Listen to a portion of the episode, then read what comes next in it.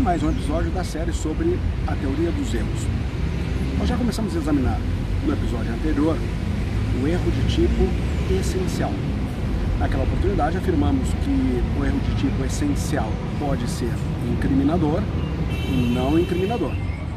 O incriminador ainda pode ser classificado em proibitivo, que recai sobre um tipo penal que proíbe uma conduta, ou mandamental, tipo penal que determina a prática de uma conduta. Chegou o momento de nós examinarmos o erro de tipo essencial não incriminador.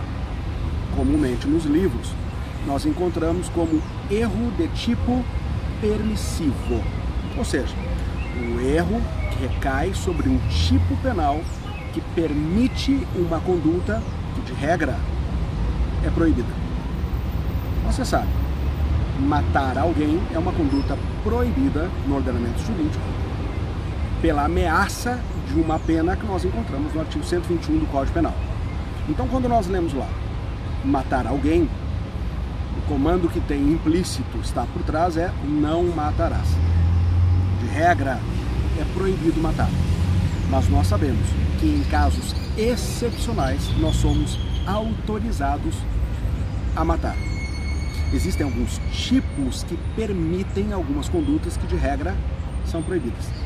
E você certamente vai lembrar que estamos falando das excludentes. Excludentes de ilicitude. Estamos falando do estado de necessidade, da legítima defesa, do exercício regular de direito, do estrito cumprimento do dever legal. Esses são os tipos permissivos. Não estou a afirmar que todos eles permitem matar. Não é isso. A legítima defesa, sim, é a excludente de licitude que melhor se adapta à hipótese de um matar alguém. Mas a gente sabe que o estado de necessidade também autorizaria matar quando nós estamos ali diante de uma situação de risco em que há um conflito de bens jurídicos. Estrito cumprimento dever legal e o exercício regular direito, nós sabemos que são discriminantes, que são excludentes de licitude subsidiárias, ou seja, só entram em cena quando as principais do Estado da cidade e legítima defesa não encontrarem vez. Dito isso, nós precisamos só ajustar uma terminologia. Você sabe que eu posso chamar uma excludente de ilicitude como uma discriminante ou ainda uma justificante. Aqui eu preciso chamá-las de discriminantes. E aqui eu estou em um cenário muito particular, uma discriminante putativa e uma excludente licitude imaginária, que na verdade não existe. Mas o agente, por engano, por equívoco, pensa estar ao abrigo dessa excludente licitude. Esse tipo de erro, tipo de engano, pode ocorrer em três situações diferentes. O sujeito pode se enganar sobre os pressupostos fáticos, sobre a situação fática, sobre aquele que incide no mundo real. O sujeito pode se enganar sobre a existência da excludente licitude. Ou ainda, pode se enganar sobre os limites ou alcance de uma excludente de licitude precisamos examinar as três hipóteses. A primeira hipótese é aquela que ele erra sobre os pressupostos fáticos. Aqui o exemplo é mais conhecido. Aquele sujeito que se encontra com desafeto, que já o prometeu de morte. Esse desafeto faz um movimento brusco em direção à cintura. O outro, temendo pela sua vida, tendo crido veementemente que aquela promessa se cumpriria, pensando que o agente sacaria de uma arma, ele que também está armado, saca dele e atira. Então logo a pessoa cai e ele percebe que o celular é que estava tocando. E ali ele já percebe que na verdade o outro estava tentando pegar o celular que estava no bolso. Ele vai ser responsabilizado pela morte do agente? Veja que o engano recaiu sobre uma situação fática. Recaiu no mundo real, qual foi o evento aqui? Ele pensava que o outro sacaria de uma arma, quando na verdade o outro ia pegar o celular. Isso é mundo real, mundo fático. Mas essa hipótese se encaixa em um dos elementos essenciais da legítima defesa, qual seja a injusta agressão. Ou seja, ele pensava estar diante de uma injusta agressão, que na verdade não existia. Então nós temos aí um erro sobre o pressuposto fático, erro que está no mundo fático. Agora, é possível que o erro dele recaia lá no ambiente jurídico, sobre a existência de uma excludente de licitude. Ele pensa que existe aquela excludente de licitude, quando na verdade ela não é contemplada pelo ordenamento jurídico. O exemplo comum de todos os livros é a eutanásia. O sujeito tomado por um sentimento de compaixão, de amor, de misericórdia, ele desliga todas as máquinas que mantêm um ente querido. Repousa em paz. Farei por ti o que eu gostaria que tu fizesse por mim. Desliga todas as máquinas. A máquina que está mantendo a circulação corpórea, a ventilação da pessoa, a respiração. Ele desliga todas as máquinas, a pessoa realmente vem a óbito. Naquele momento entra uma enfermeira, religa as máquinas, tenta ressuscitação, de forma inexitosa, olha para ele e diz: Você vai ser responsabilizado por homicídio. E ele diz: Não, não, eu estou ao abrigo da excludente licitude da eutanásia. Ocorre que essa excludente licitude não existe no ordenamento jurídico brasileiro. Ou seja, nós estamos com um problema aí, não no mundo real, e sim no mundo jurídico. Ele pensa estar ao abrigo de uma excludente licitude que na verdade não existe.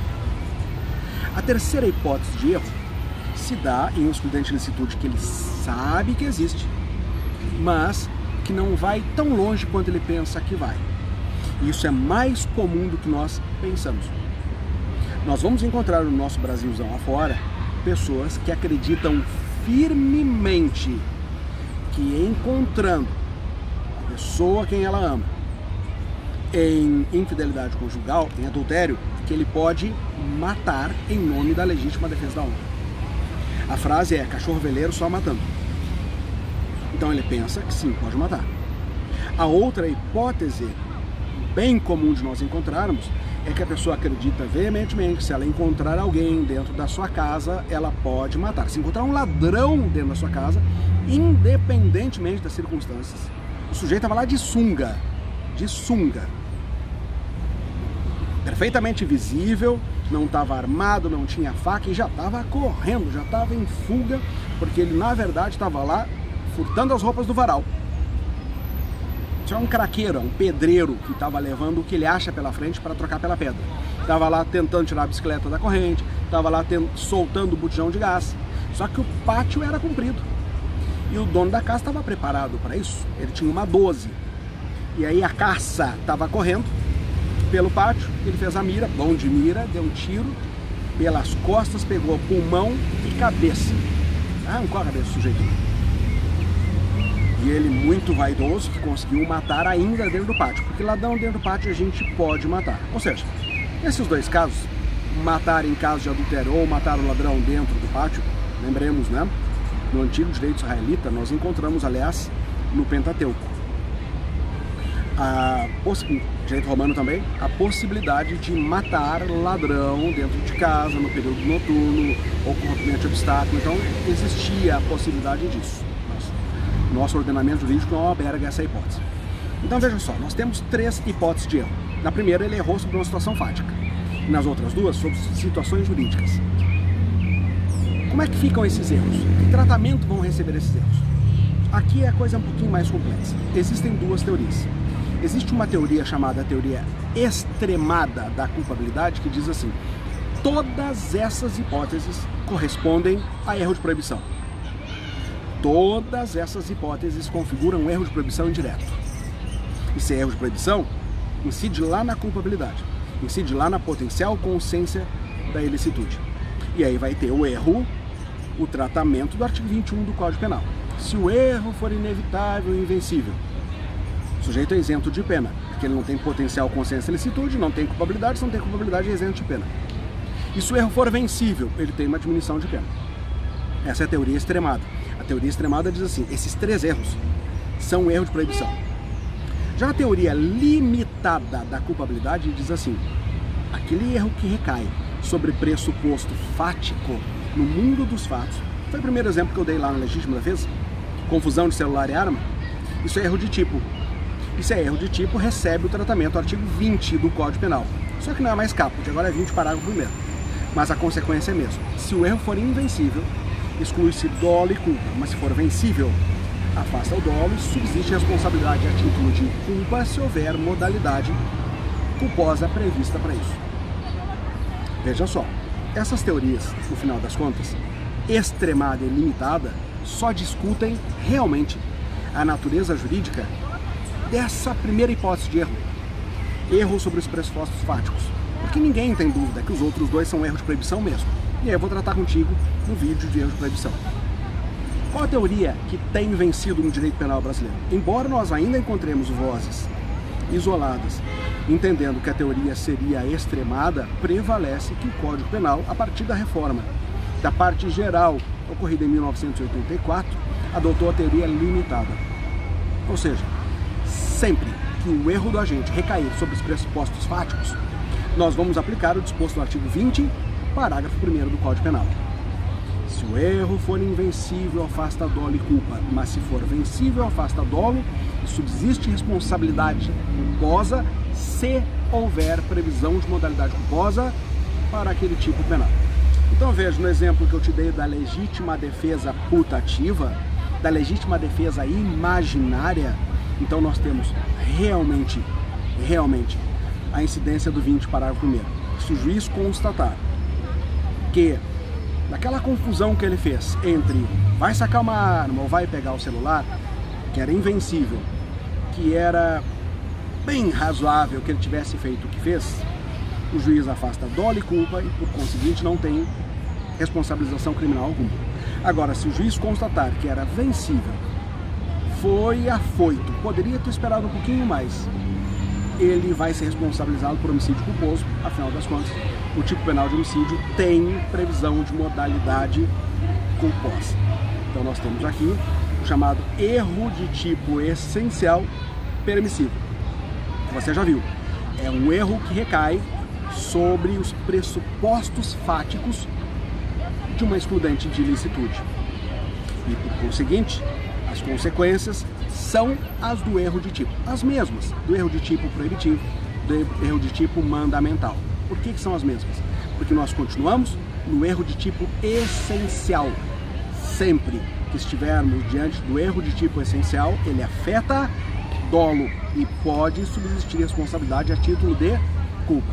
Agora, quando nós evoluímos para o erro de tipo acidental, que é o nosso próximo vídeo, aí nós vamos verificar que ele nunca afastará a responsabilidade penal do agente. O agente sempre será responsabilizado. Eu percebo que a movimentação está crescendo à minha volta aqui, a escola parece estar se aproximando de mim, mas nós já vencemos o que precisávamos vencer acerca do erro de tipo essencial permissivo. Se você perdeu alguma parte, volte, ouça novamente. As palavras foram colocadas, os exemplos na medida certa. Elas indicam o que tem que indicar. Espero que você esteja aproveitando bastante essa série. Nosso vídeo já quase chega a 15 minutos, mas não tem como abreviar aquilo que é tão complexo. Muito obrigado pela companhia de sempre, um grande abraço, até o próximo episódio.